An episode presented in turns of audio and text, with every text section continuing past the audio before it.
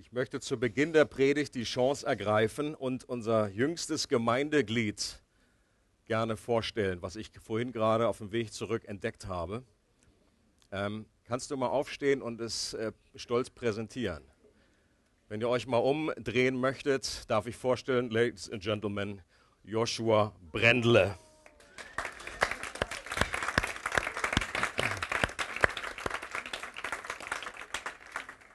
Und der ist jetzt in dem hohen Alter von drei Wochen.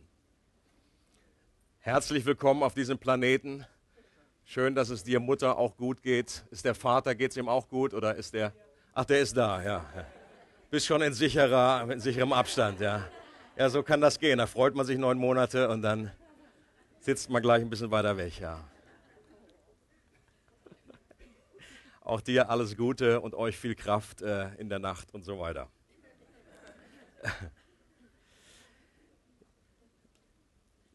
Wir sind immer noch in unserer Serie Follow Me und es geht darum, dass wir von Jesus lernen wollen, wie wir in dieser neuen Realität, die Bibel nennt das das Reich Gottes. Das Reich Gottes ist nicht irgendwie etwas, was nur in der Zukunft erst kommt, äh, da wird es dann vollendet, aber es ist etwas, was jetzt schon da ist, was innerhalb unserer Reichweite ist, der, was wir leben können. Und Jesus hat das in perfekter Art und Weise vorgelebt. Er ist im Reich Gottes, äh, das war sein, seine Luft, die er geatmet hat.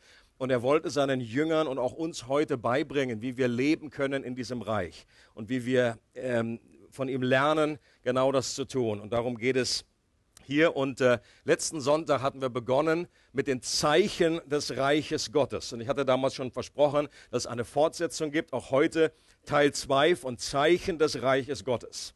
Und äh, eine der Aussagen in der letzten Predigt war, dass Heilungen und Befreiungen einerseits ein Zeichen des Reiches Gottes sind, das heißt, sie sind ein Hinweis äh, und sie, sie demonstrieren etwas, aber sie sind mehr als ein Zeichen. Sie sind mehr als das. Sie sind auch Teil der Botschaft vom, Reiches, vom Reich Gottes. Also sie sind Teil des Gesamtpaketes.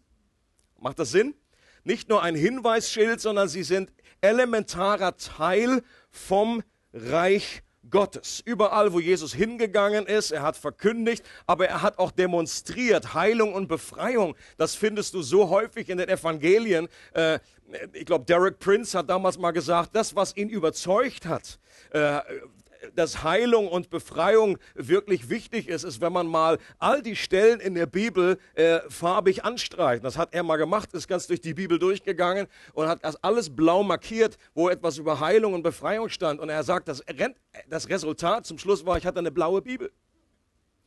Und das hat ihn überzeugt. Es ist nichts, was uns mehr überzeugt, da wo wir äh, auch unseren Glauben unterfüttern müssen. Ich möchte euch auch herzlich empfehlen und mir selber. Äh, man kann noch so viele gute Bücher lesen, ist alles hilfreich, ist gut. Was uns am meisten wirklich einen echten Glaubensfundament gibt, ist, dass das Wort Gottes selber äh, davon spricht.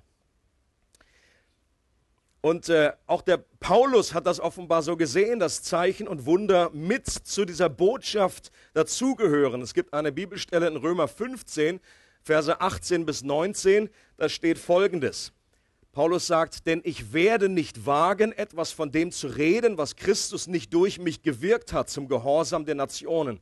Durch Wort und Werk. Seht ihr beides zusammen? Durch Wort und Werk. Mit den Werken ist genau Übernatürliches gemeint in der Kraft der Zeichen und Wunder, in der Kraft des Geistes, so dass ich von Jerusalem und ringsumher bis nach Illyrien das Evangelium des Christus völlig verkündigt habe.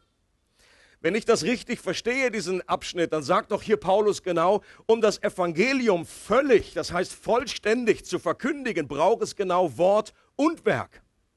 Nicht nur Worte sondern eben auch Erweisung des Geistes und der Kraft, in der Kraft der Zeichen und Wunder.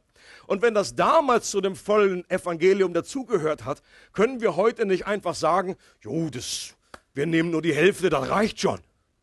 Diese Freiheit haben wir nicht. Und wir haben uns letztes Mal auch schon eine sehr, sehr zentrale Bibelstelle angeschaut, Matthäus 8, Verse 16 bis 17. Auch die möchten wir nochmal lesen. Da heißt es, als es Abend geworden war, brachte man viele Besessene zu Jesus. Er trieb die Geister durch sein Wort aus und heilte alle Kranken. Und so erfüllte sich, was durch den Propheten Jesaja vorausgesagt worden war. Er selbst hat unsere Leiden auf sich genommen, er hat unsere Krankheiten getragen. Und Matthäus möchte durch diese Bibelstelle, dadurch, dass er die Heilungen von Jesus in Zusammenhang bringt mit der prophetischen Voraussage in Jesaja 53, die letztendlich das Kreuzesgeschehen voraussagen, dass ein Messias am Kreuz sterben wird, unsere Sünden, die Frage der Sünde ein für alle Mal klären wird und auch alle Folgeerscheinungen von der Sünde. Alles das, was durch Sünde in diese Welt gekommen ist und dass er das in Zusammenhang bringt, damit möchte Matthäus uns klar machen, dass wir verstehen, dass Heilungen nicht nur die Frucht von Gottes Charakter sind und seiner Sehnsucht zu retten, das sind sie natürlich auch. Aber er möchte, dass wir verstehen, dass dadurch eine definitive rechtmäßige Transaktion erwirkt wurde, nämlich am Kreuz wurde etwas grundsätzlich ein Sieg errungen, wurde etwas äh, wiederhergestellt, wurde etwas, was verloren gegangen ist, wieder äh, zurückgebracht. Am Kreuz wurde der Feind besiegt, gebunden und entwaffnet. Das hatten wir auch letzten Sonntag uns angeschaut. Und das Kreuz ist die rechtliche Grundlage für Heilung und für Befreiung und die Grundlage für Jesu Vollmacht. Jesus hatte diese Vollmacht nicht deshalb, der Punkt ist wichtig, weil er einfach stärker war, weil er jetzt vom Himmel kam, weil er der Sohn Gottes war sondern er hatte diese Vollmacht, weil er den Feind am Kreuz besiegt hat. Und deswegen sagt Matthäus, damit hat sich erfüllt, was durch Jesaja gesagt wurde. Und das Gute ist, dass auch wir mit in diesen Sieg am Kreuz mit hineingenommen sind. Wir sind in Christus. Und Jesus wurde gesalbt und hat Kraft empfangen durch den Geist, der auf ihn kam. Und dieser Geist steht auch uns zur Verfügung. Jesus hat auch uns Vollmacht gegeben. Das war Aussage von letztem Mal. Und wir haben denselben Auftrag erhalten. Wie der Vater mich gesandt hat, so sende ich auch euch. Und äh, ein Zitat, das das nochmal gut zusammenbringt, diesen Unterschied, dass wir verstehen, Jesus hat Dinge nicht einfach nur in einer Autoritätenvollmacht getan, äh, weil er Gott war, weil er stärker war als der Teufel, sondern weil er einen Sieg errungen hat am Kreuz. Bringt Phil Moore gut zum Ausdruck. Moore oder Moore oder I don't know. Roger Moore, nein. Lest mal gut mit. Wenn wir ignorieren, was Matthäus 8, Vers 17 über die Verbindung zwischen dem Kreuz Jesu und seine Autorität über Krankheit und Dämonen lehrt, dann bleibt uns nur darauf zu vertrauen, dass Gott barmherzig ist und Wunder tun kann. Das ist ja schon mal nicht schlecht, aber er sagt, das alleine ist eine gewisse Ebene, aber es gibt noch eine andere. Es gibt uns zwar einen Grund zu hoffen, dass Gott die Symptome der satanischen Herrschaft beendet, aber nicht die feste Grundlage tatsächlich zu glauben, dass Christus uns Autorität gegeben hat, um solche Wunder in seinem Namen zu erwarten. Macht das Sinn? Doch wenn wir begreifen, dass diese Dinge auf der Grundlage von Jesu Tod und Auferstehung geschehen und dass er alle Gewalt und Autorität als ein legales Mandat durch sein Blut empfangen hat, dann haben wir die Zuversicht, Krankheit so wie Jesus zu widerstehen. Heilung so wie Jesus auszuteilen und Dämonen so wie Jesus zu vertreiben. Erst wenn wir die Reichweite von Jesus Sieg auf Golgatha begreifen, sind wir in der Lage darauf zu bestehen, dass Satan und seine üblen Machenschaften fliehen müssen. Ich finde das gut ausgedrückt, dass er das auf den Punkt bringt. Es geht um diesen Unterschied, dass wir nicht nur erhoffen können, dass Gott mal ab und zu äh, sich äh, barmherzig erweist und Wunder tut, Menschen freisetzt, sondern dass wir mehr als das, dass es ein, ein, ein, ein Mandat gibt, dass es auch für uns wir eine Autorität haben, dass durch das Kreuz etwas Massives verändert sich hat in der unsichtbaren Welt und dass der Feind schon besiegt ist. Und dass wir in dieser Autorität, die Gott uns mit verliehen hat, diese Dinge ansprechen dürfen. Und das ist eine Veränderung unserer Sichtweise. Und ich glaube, Gott ist seit einigen Jahren dabei, mehr Licht in diesen Bereich von Heilung und Befreiung zu geben. Er ist dabei, ein Thema wiederherzustellen, das sehr lange Zeit unterbelichtet war. Lange Zeit hat man geglaubt, oder viele Christen gehen auch heute davon aus, äh, äh, dass Wunder und Zeichen ausgestorben sind, dass die einfach aufgehört haben. Und dann ist wohl Logo, dass man auch wenig erlebt in dieser Richtung. Man würde sich ja gar nicht danach ausstrecken. Man betet nicht füreinander, wenn nicht klar wird, Gott tut, möchte das noch gerne heute tun. Wenn man das per Definition, per Theologie ausgeschlossen hat, dann wird man da auch wenig erfahren.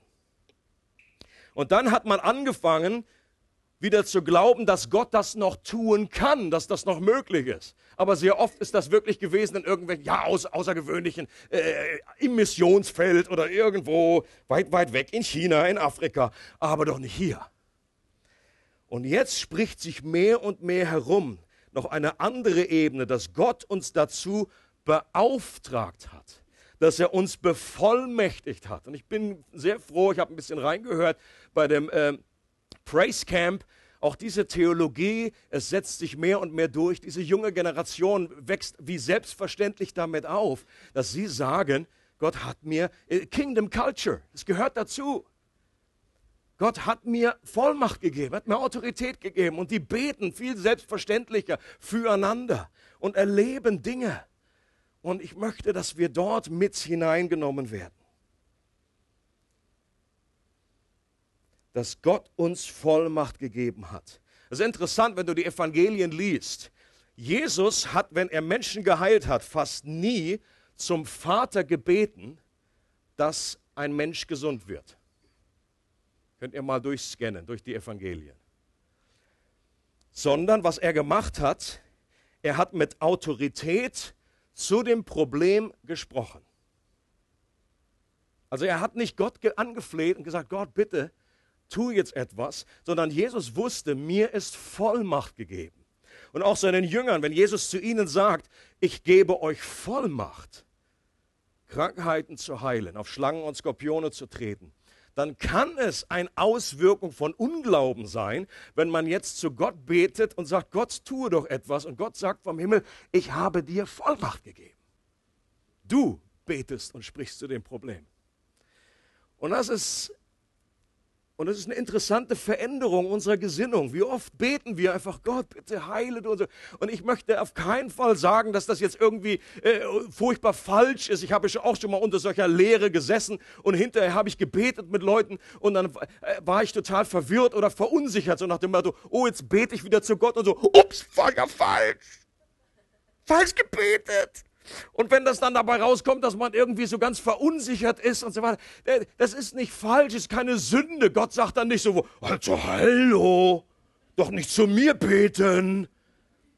Ich glaube, Gott ist größer als das. Ich denke immer daran an diese Szene, wo Josua im Alten Testament noch ein bisschen Zeit braucht, noch ein bisschen Tageslicht für den Kampf und sagt, oh Mensch, ich werde ja gar nicht richtig fertig. Und dann hat er eine geniale Idee und er sagt, Sonne, steh still. Und tatsächlich war eine Stunde länger oder mehrere Stunden länger Licht an dem Tag. Aber aus astronomischer Sicht war es ein völlig bescheuertes Gebet. Die Sonne stand schon immer still. Gott hat nicht von oben gesagt, hallo, für dich falsch gebetet. Sag mal, die Erde bleibt stehen. Dann machen wir hier was. Nein, Gott wusste, was er wollte und er hat genau das gemacht. Und deswegen sollen wir uns da auch nicht jetzt äh, irgendwie verrückt machen. Aber trotzdem glaube ich, es ist unsere Gebete offenbaren oft unsere Sicht, unsere Haltung. Und wenn wir der Überzeugung sind, Gott hat uns Vollmacht gegeben, dann sagt Jesus, wenn ihr Glauben habt wie ein Senfkorn, dann könnt ihr zu diesem Berg sprechen. Und das ist ja der, die Stelle für Schweizer, right? Das ist die Stelle, die sich jeder Schweizer unterstreichen sollte. Ich persönlich habe das schon gebetet und die Eiger Nordwand steht schon fünf Zentimeter weiter rechts. Ich weiß nicht, ob ihr es mitgekriegt habt. Ich hatte das einfach, ich hatte das ausprobiert und es funktioniert tatsächlich. Nicht wirklich. Nicht wirklich. Ich habe damals in Lilienthal noch angefangen mit Maulwurfshügeln, weil mein Glaube noch nicht so groß war. Und da hatte ich eigentlich angefangen und hatte versucht, diese Berge irgendwie wegzubekommen. Aber auch das hat dann nur geholfen, indem ich die Maulwürfe erschlagen habe. Nein, das stimmt doch gar nicht. Das stimmt doch gar nicht. Wir sind dann weggezogen, weil wir die Schnauze voll hatten.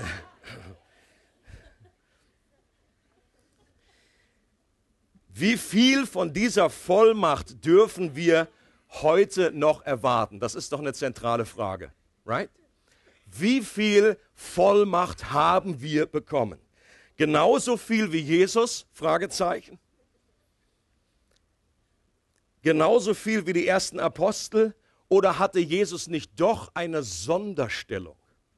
Und auf die Frage möchte ich jetzt noch eingehen. Und auch wenn ich glaube, dass Jesus die Heilung und Befreiung nicht deshalb getan hat, weil er Gott war, auch das ein ganz zentraler Punkt, sondern warum? Weil er ein Mensch war, auf dem die Kraft und Salbung Gottes ruhte. Das glaube ich nach wie vor. Jesus war unser Vorbild in dem, in dem der Geist Gottes auf ihm ruhte. Er hat kein Wunder getan, bis er 30 Jahre alt war. Woher wissen wir das? Weil das der Wunder in Kanaa, als er Wasser zu Wein gemacht hat, das erste Wunder war. Steht ausdrücklich da. Und es gibt ja noch so aus späteren Jahrhunderten so Mickey Maus, äh, so, so äh, andere Evangelien, gnostische Evangelien, sagt man, die haben dann was reingedichtet, die sind erst viel, viel später entstanden. Und da hat man dann Jesus was angedichtet, dass er dann auch als Kind schon Wunder vollbracht hat, dass er so einen kleinen toten Vogel genommen hat, da so reingeblasen hat, und dann ist er wieder weggeflattert. Und das sind so die Comics der, der ersten Jahrhunderte gewesen. Aber die biblische Sicht ist, er hat kein Wunder getan, bis er 30 Jahre alt war. Und warum hat er das getan? Weil der Geist Gottes auf ihn kam bei seiner Taufe. Und Jesus war ein Vorbild für, für uns, dass auch wir Ähnliches, die ähnlichen Dinge tun können. Und gleichzeitig glaube ich dennoch, dass Jesus Vollmacht einzigartig war und auch einzigartig bleibt. Warum glaube ich das? Etwas, was mich von Jesus oder was dich und mich von Jesus unterscheidet, ist, dass Jesus eine perfekte Beziehung zum Vater hatte. Eine Beziehung, die niemals getrübt wurde. Warum? Weil Jesus nicht einmal gesündigt hat.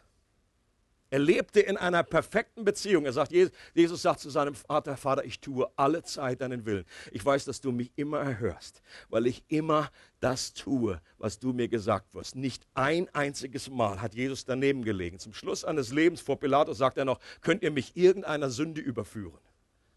Und das ist ein kleiner Unterschied zu mir. Kleiner Unterschied. Wenn ich von meiner Familie sage, könnt ihr, könnt ihr euch an eine Sünde erinnern? Dann kommt die Liste raus. Jesus wurde zwar versucht wie wir, aber er hat keinen Kampf erlebt zwischen Fleisch und Geist. Galater 5. Unsere alte Natur, die Gott immer noch äh, unabhängig von Gott sein möchte, nennt die Bibel Fleisch. Und sie kämpft gegen den Geist. Diesen Kampf hat Jesus nicht erlebt.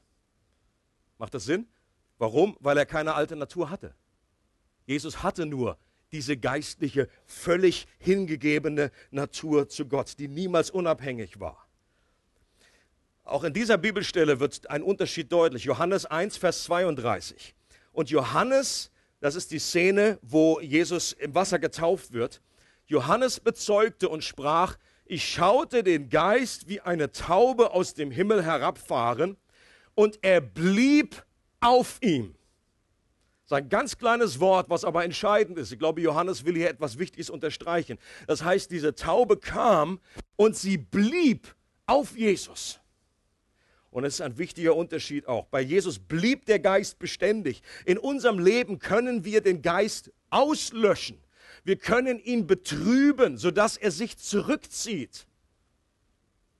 Ich glaube, es, die Bibel macht einen Unterschied, dass der, Geist Gottes immer in uns bleiben wird.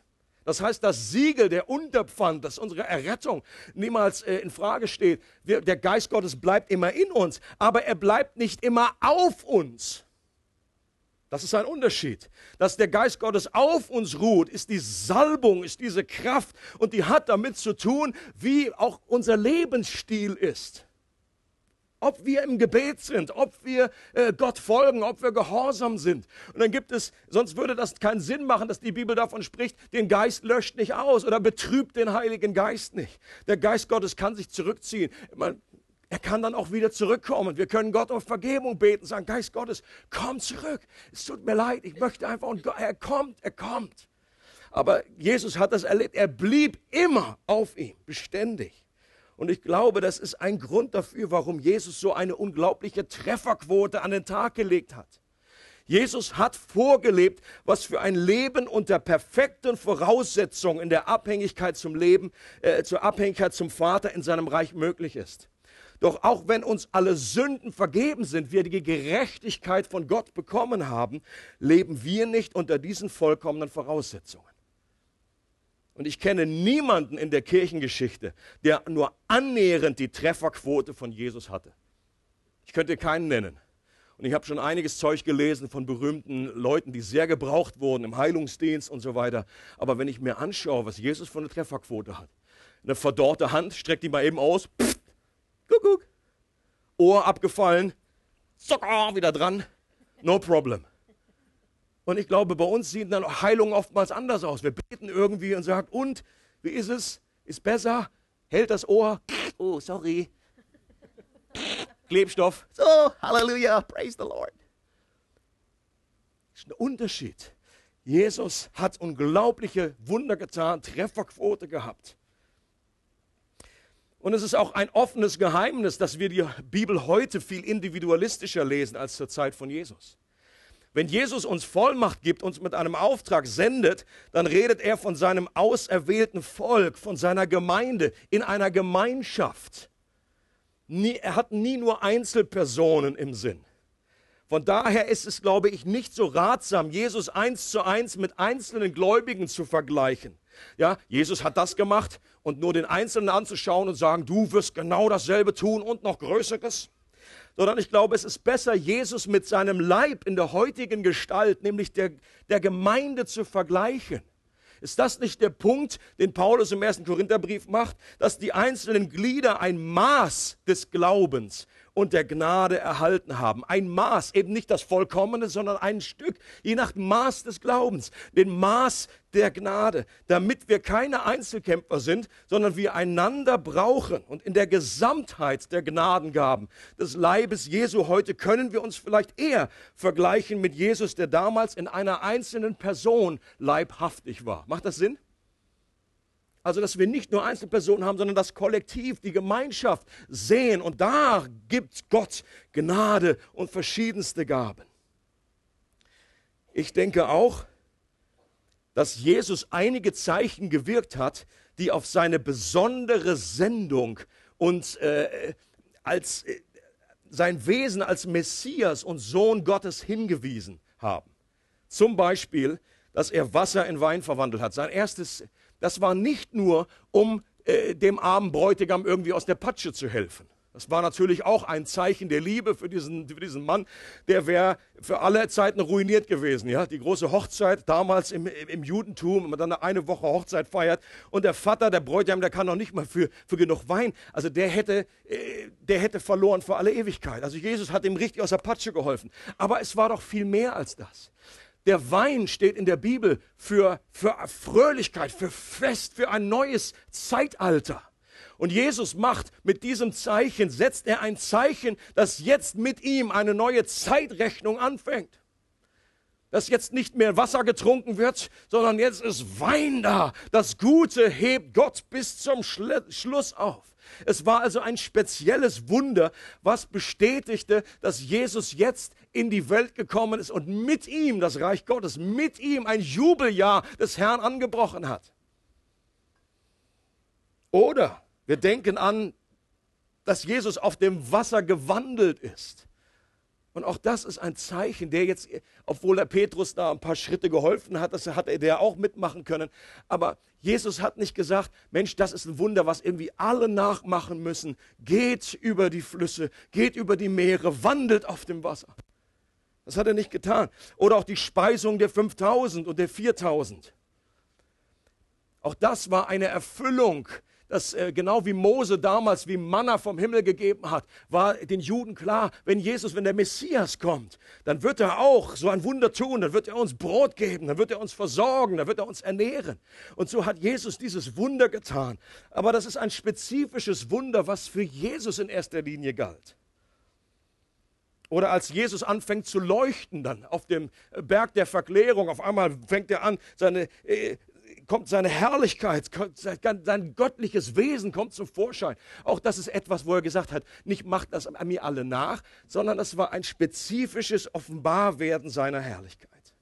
Und damit schließe ich nicht aus, dass Gott auch Ähnliches durch uns heute tun kann. Aber ich glaube, dass diese Wunder nicht so zur Botschaft des Reiches Gottes gehören, wie es Heilung und Befreiung tun. Jesus hat nicht gesagt, geht hin und verkündet und sagt, das Reich Gottes ist nahe herbeigekommen. Lauft über den See, verwandelt überall Wasser in Wein und vermehrt Brot und Fische. Das hat er nicht gesagt.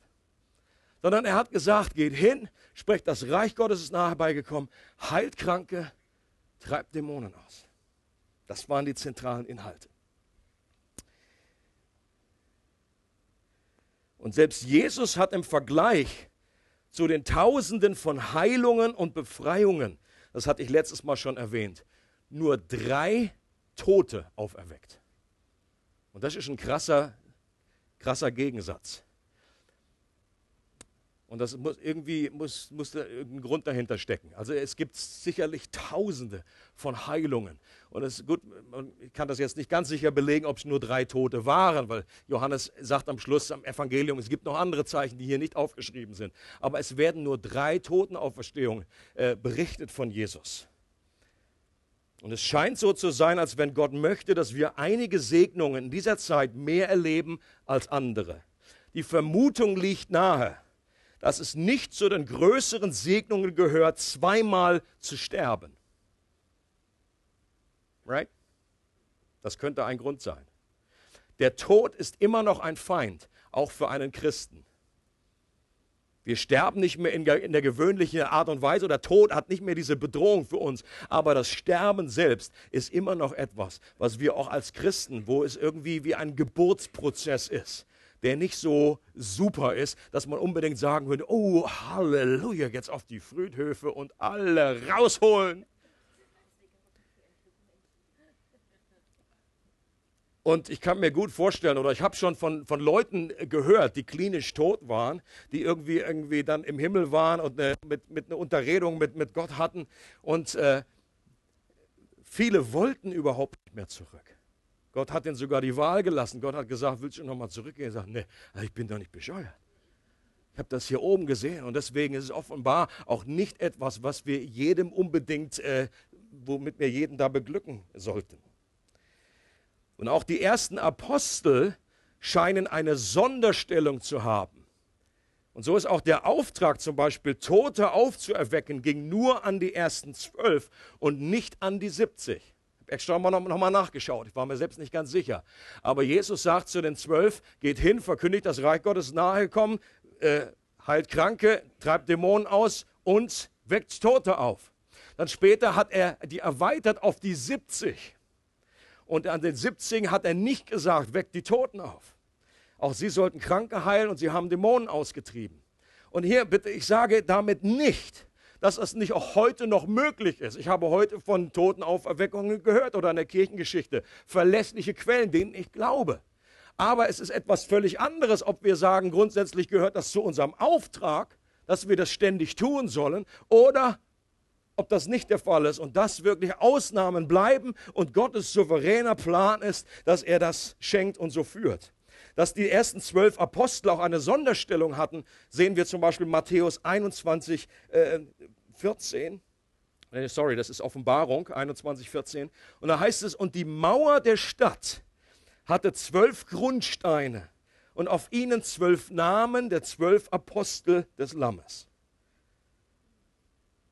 Also diese neue Stadt oder die, die Gemeinde letztendlich, die dann da äh, vom, vom Himmel auf die Erde kommt, hat zwölf Grundsteine mit den Namen der Apostel. Also ein Name ist nicht Wolfi. Sorry. Oder, äh, sondern es sind die zwölf Apostel. Für mich ein klarer Hinweis, eine besondere Beauftragung und vielleicht auch eine besondere Vollmacht. Und deswegen müssen wir uns nicht nur an den anderen messen und denken, oh, das können wir alles nicht. Ich fand auch interessant, mir ist eingefallen, als in der Apostelgeschichte Tabitha auferweckt wird. Da sind Jünger in Joppe und das Mädel ist gestorben. äh, oder ist eine Frau, Frau war es. Und, äh, und was machen sie? Sie rufen Petrus. Sie rufen Petrus. Und für mich ist das auch ein Hinweis dafür, wenn der grundsätzliche Vollmacht und Autorität an jeden Christen äh, äh, wäre, warum haben die Petrus geholt?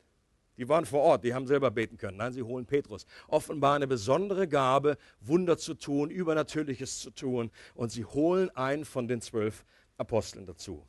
Und ich glaube, das sind die beiden Seiten, die grundsätzliche Sicht und Ermutigung, dass auch Jesus uns Vollmacht anvertraut hat. Vielleicht nicht genau denselben Level, äh, wie Jesus hatte oder wie die Apostel hatten. Ähm, und gleichzeitig, dass Jesus besonders war. Und diese beiden Seiten sollen wir in Spannung halten. Und auch wenn Jesus die ersten Apostel besonders Vollmacht hatte und wir vielleicht nie genau klären werden, wie viel wir in dieser Zeit erwarten können, können wir uns doch auf folgende Aussage einigen. Mehr als heute. Right? Macht das Sinn? Also ich sage es nochmal. Auch wenn wir der Überzeugung sind, die hatten mehr, können wir uns alle einigen. Wir wollen mehr erleben, als wir heute erleben. Und dass wir hier noch einiges an Wachstumspotenzial haben und dass doch noch einige Luft nach oben ist, ohne dass wir gleich in der Gefahr stehen, hier anmaßend zu werden und das Rad zu überdrehen. Wir reden ja nicht davon, dass wir jetzt sagen, oh, sollen wir 90 Prozent Erfolgsquote bei der Heilung haben oder 95 oder 97. Wir sind noch im Moment hier im Westen oder in Europa weit entfernt von so einer Quote. Also jedenfalls habe ich keine 90-prozentige Erfolgsquote. Und deswegen ist da viel Luft nach oben. Und ich glaube, auch Gott möchte, dass wir dieses Meer erleben. Es ist Gottes Wille, dass wir uns nach diesem Meer ausstrecken. Das Buch Josua ist der Beleg dafür, dass Gott uns einerseits ein Erbe geben will. Er möchte uns beschenken mit etwas. Und gleichzeitig sollen wir diese Verheißungen auch erobern die fallen uns nicht einfach nur in den Schoß, die wachsen uns nicht einfach in den Mund, die Trauben, sondern es ging darum, damals das verheißene Land in Besitz zu nehmen, einzunehmen, zu erobern.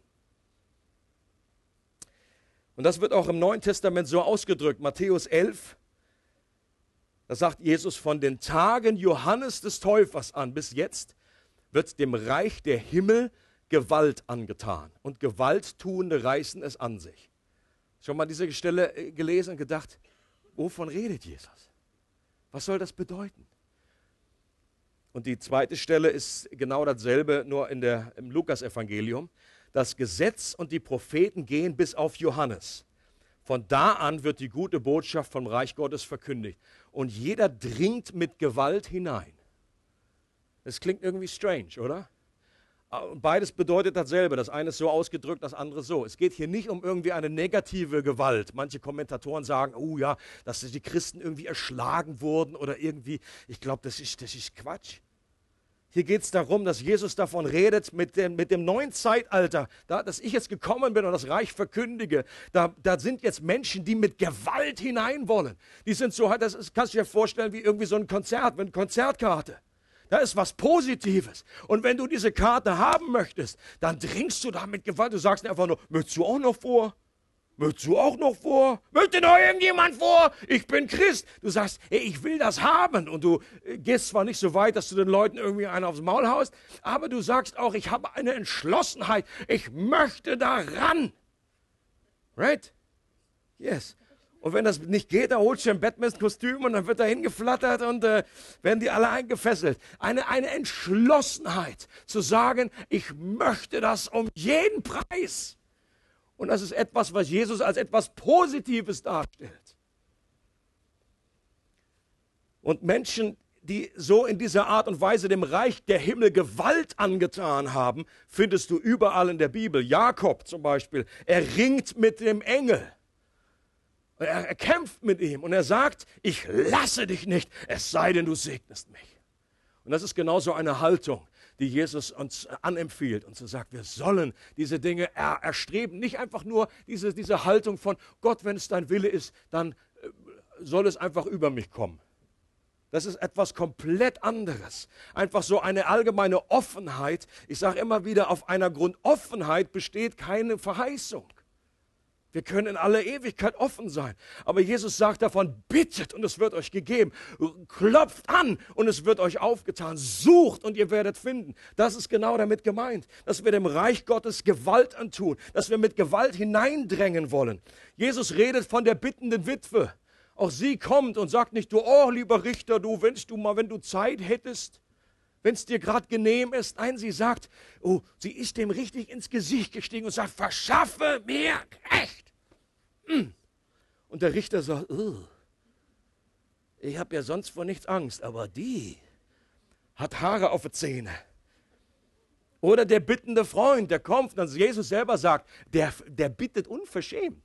Das sind die exakten Worte im Neuen Testament. Er bittet unverschämt. Und er sagt das als positives Beispiel, dass wir auch bitten kommen und sagen können, unverschämt vor Gott bitten, wenn es in seinem Willen ist. Und eigentlich jeder, den ich kenne, der, der in diesem ganzen Bereich Heilung und Befreiung Fortschritte gemacht hat, die sind alle an so einen Bereich gekommen, wo sie durchkämpfen mussten wo es nicht in einfach so über sie kam eines Morgens irgendwie so, oh, ich fühle mich so neu. Und dann sind sie in den Gottesdienst gegangen und so, oh, ich habe ja Kraft, Power. Pff, sie möge die Macht mit ihr sein. Uh, irgendwas zum Schwägen gebracht. Nein, die haben irgendwie, haben sie eine innere Last gespürt, haben gemerkt, haben gesehen. Das beste Beispiel ist für mich immer noch John Wimber, ist heute schon erwähnt worden. Und er kommt zum, zum Glauben, John Wimber bekehrt sich. Ähm, seine Frau war zuerst und dann äh, kam er irgendwie hinterher. Er, er konnte sich nicht mehr äh, wehren irgendwie. Gott hat ihn überwältigt. Und dann liest er die Bibel und dann ist er in einem Gottesdienst damals, die er kannte da irgendeine Kirche, ist er hingegangen und dann war er voller Erwartungen. Nachdem er die Bibel gelesen hat, gesagt, boah, da gibt's das gibt's auch heute noch, das sind Christen und das ist ja der Hammer. Das wusste ich gar nicht. Und dann kommt er diesen Gottesdienst und dann ist der Gottesdienst um. Und dann geht Wimber zu dem Pastor und sagt, oh, hey, wann machen wir das Zeug? Und der Pastor guckt ihn so an, was für ein Zeug? Naja, das Zeug, was hier in der Bibel steht. Und der Pastor sagt, das machen wir nicht mehr. Das gibt's nicht mehr. Und Wimmer war total, der ist aus allen Wolken gefallen. Er meinte natürlich Übernatürliches, Zeichen und Wunder, Heilungen, die auch geschehen können. Und das hat ihn in eine Reise gebracht, innerliche Reise, wo er ein Verlangen hatte. Und Gott, er war sicher, dass es das auch heute noch gibt.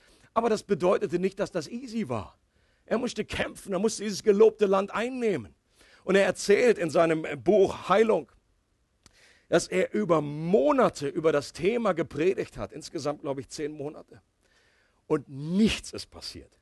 Ja, nicht ein bisschen, ist nicht irgendwie nochmal ein Schnupfen weg oder hier so mal eine Schildkröte geheilt. Nein, nichts.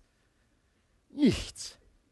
Und er kam an den Punkt, wo er sich wieder vorbereitet hat für die Predigt und er haut die Bibel zu. Und er sagt, ich bete, ich werde nicht mehr über Heilung predigen. Und die Stimme des Geistes hat zu ihm gesagt, wenn du mein Wort nicht verkündigst, dann kannst du gehen. Das war die Ansage. Und er so, ja, wie, wie gehen? Und so, ja, du so sollst nicht deine Erfahrung predigen, du sollst mein Wort predigen. Hat er dreimal geschluckt und hat weitergemacht. Eine Aussage hier nochmal habe ich mitgebracht. Er sagt, seitdem ich für Kranke bete, begegne ich Schwierigkeiten, die ich vorher nicht kannte. Als ich anfing, für Kranke zu beten, war dies gleichzeitig eine Zeit der Reinigung. Gott zeigte mir meinen Stolz und meine Unabhängigkeit. Zehn Monate lang betete ich für Kranke und zehn Monate lang gab es nur Misserfolge. Ich wurde ausgelacht und verspottet, doch ich blieb bei meinem Entschluss, für die Kranken zu beten. Oft wurde ich zornig auf Gott, doch er gebrauchte mich erst in dem Moment für Heilungen, als ich an das Ende meiner eigenen Kraft gekommen war und anerkannte, dass ich ohne ihn nichts tun konnte. Dieser Heilungsprozess ist noch nicht abgeschlossen. Immer wenn ich meine, es geschafft zu haben, reinigt mich Gott erneut. Und obwohl ich ein starker Vertreter der Souveränität Gottes bin, glaube ich, dass die Souveränität Gottes manchmal als Ausrede missbraucht wird, warum Gott jetzt dann doch nicht heilen möchte. Es ist nämlich leichter zu sagen, es ist halt nicht Gottes Wille, als die Spannung auszuhalten, wenn keine Heilung eintritt. Ich wünschte mir, dass in der Bibel so eine richtige äh, äh, Theologie der Krankheit entfaltet wird. Wäre mir persönlich viel lieber. Könnte ich mich viel mehr darauf verlassen und sagen, hier du, manchmal macht Gott das so, manchmal macht Gott das so. Dummerweise ist doch irgendwie die Tendenz immer wieder, dass der grundsätzliche Wille Gottes ist Heilung. Und spätestens bei der einen Szene, als bei der einen Heilung, wird uns vor Augen geführt, dass wir nicht zu vorschnell sagen sollen, es ist halt nicht der Wille Gottes. Zumal als Jesus zurückkommt mit seinen drei engsten Jungs von dem Berg der Verklärung, kommt er in eine direkte Heilungssituation. Ein Vater kommt, schmeißt sich vor Jesus hin und sagt, mein Sohn ist mondsüchtig. Und er ist ganz schlimm gefangen. Er, diese, diese Mächte, die schmeißen ihn immer wieder ins Wasser und ins Feuer. Und was sagen sie? Ich habe deine Jünger, also die restlichen neun, gebeten, dass sie ihn heilen. Und sie haben es nicht gekonnt. Jetzt stellt euch die neun vor. Das waren alles welche und das findet nachher statt, nachdem Jesus sie ausgesandt hat. Sie hatten also schon Vollmacht bekommen, sie hatten schon Heilungen erlebt, sie hatten schon unglaublich viel erlebt von Gott. Aber in diesem Fall haben sie gebetet, gebunden, gebetet ge befohlen, gemacht, getan, auf den Kopf gestellt, geschüttelt. Alles, was sie irgendwie in petto hatten. Sie haben aus allen Kanonenrohren geschossen und sagen, hey Jakobus, äh, nee, Jakobus war weg, das war der eine von den dreien. Äh, gesagt, hier, komm, hier, äh, äh, äh, mach, mach du. Mach du. Ich habe alles gebetet und dann sind sie alle durchgegangen, alle neun, haben nichts geschafft. Wenn es eine Gelegenheit gäbe, um zu sagen, es ist vielleicht nicht der Wille Gottes, dann wäre das wohl diese Situation wo sie wirklich Gas gegeben haben, alles gebetet, was sie konnten. Und Jesus kommt zurück und hätte ja auch sagen können, Leute, es ist einfach so, dass manchmal es nicht der Wille Gottes ist. Und genau das hat Jesus nicht gesagt. Jesus hat einmal tief eingeschnauft und hat gesagt, wie lange muss ich bei euch sein, ihr ungläubiges Geschlecht? Ungläubige und verdrehtes Geschlecht. Bringt den Sohn mir her. Und er hat gebetet und der Sohn wurde frei. Und das sollte uns den Hinweis geben, dass wir nicht vorschnell aufgeben. Und trotzdem glaube ich, dass in der biblischen Sicht der Souveränität das Geheimnis enthalten ist. Wir können gerade in diesem Bereich Heilung nicht alles erklären, vor allen Dingen nicht erklären, warum manches nicht passiert. Auch wenn Gott grundsätzlich heilen will, kann es sein, dass er etwas anderes mehr will. Ich glaube, das ist meine beste Erklärung, die ich habe, warum manche Heilungen in dieser Zeitalter, eines Tages werden sowieso alle, alle geheilt. Ja? Aber in diesem Zeitalter, dass er manchmal etwas mehr will als Heilung. Und auch wenn er heilen will, muss er das nicht immer hier und jetzt tun. Es gibt keine absolute Garantie, dass die Heilung schon in diesem Leben geschieht. Und übrigens, wenn ich von Heilung rede, ist jedes Mal auch Medizin mit eingeschlossen. Das konkurriert nicht. Ja? Dass mir bitte keiner sagt, äh, wir glauben hier nur an übernatürliches äh, Beten und so weiter. Und äh, auch hier John Wimber sehr entspannt, als er gesagt hat, äh, wenn ich Kopfschmerzen habe, dann bete ich und nehme Kopfschmerztablette und freue mich über das, was zum ersten wirkt. Das, was zuerst ankommt, das, ist, das hat gewonnen. Es, es schließt sich nicht aus. Warum? Weil es dasselbe Ziel unterstützt, die Heilung. Auch wenn Heilung für Gott wichtig ist, stellt sie doch nicht die Mitte des Evangeliums dar. Man erkennt Christen nicht unbedingt daran, dass sie alle gesund sind. Jesus hat gesagt, daran werdet ihr erkennen, dass ihr meine Jünger seid, äh, wenn ihr Liebe habt untereinander. Und nicht, weil ihr alle gesund seid. Nachfolge ist mehr noch als Gesundheit. Und es ist relativ einfach für Kranke zu beten, aber viel schwieriger, sie zu begleiten, wenn sie nicht geheilt werden. Und wir brauchen beides. Wir brauchen den Glauben an Heilung und die Liebe, die nötig ist, um Kranke auch bis zum Grab zu begleiten, ohne dass sie den Eindruck haben, das Wesentliche verpasst zu haben. Amen. Ich will in einer Gemeinde sein, die Kranke nicht stigmatisiert, die liebevollen Raum bietet, die barmherzig mit Menschen umgeht, die noch nicht geheilt wurden oder das vielleicht auch erst in der Ewigkeit erleben. Echter biblischer Glaube hält das aus und lässt sich davon nicht lähmen. Und gleichzeitig will ich in einer Gemeinde sein, die nicht nur glaubt, sondern erwartet, dass Gott eingreift und heilt und Gott hier in Unverschämtheit bittender Art in den Ohren liegt. Und auch wir sollten den Mut haben, dass die Schrift unser Maßstab ist, ist und nicht unsere Erfahrungen. Amen.